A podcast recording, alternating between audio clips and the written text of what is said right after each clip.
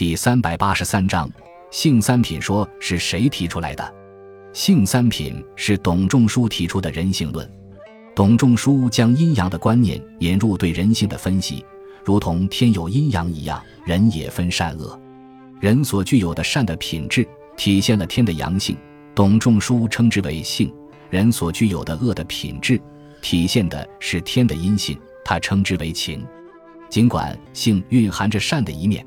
但并不等同于善，而只是意味着善的可能。他比喻说：“性比于河，善比于米。米出河中，而河未可全为米也；善出性中，而性未可全为善也。”董仲舒依据人所具有的性和情的地位不同，而将人性分为三品：上品为圣人之性，是性主导，而情很少，因此不教而可为善的品性；下品为斗烧之性。是情主导而性缺乏，因此虽教而亦不能为善的品性。介于两者之间的为中民之性，是性情相当，是为善而亦可以为恶的品性。董仲舒的性三品说将先天的人性进行了有差异的类分，这与孔子所言的性相近和孟子所说的人皆可以为尧舜是迥然不同的。东汉时期的思想家王充指出。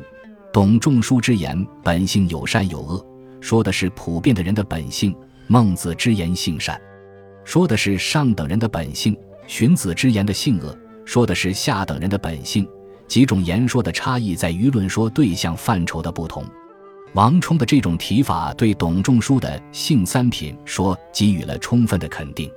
到唐朝，韩愈作《原性》，对董仲舒的性三品说进行完善。更进一步的将性与情都分为上、中、下三品，性与情相互对应，上品之性发为上品之情，中品之性发为中品之情，下品之性发为下品之情。这是一种更为精致化的性三品说。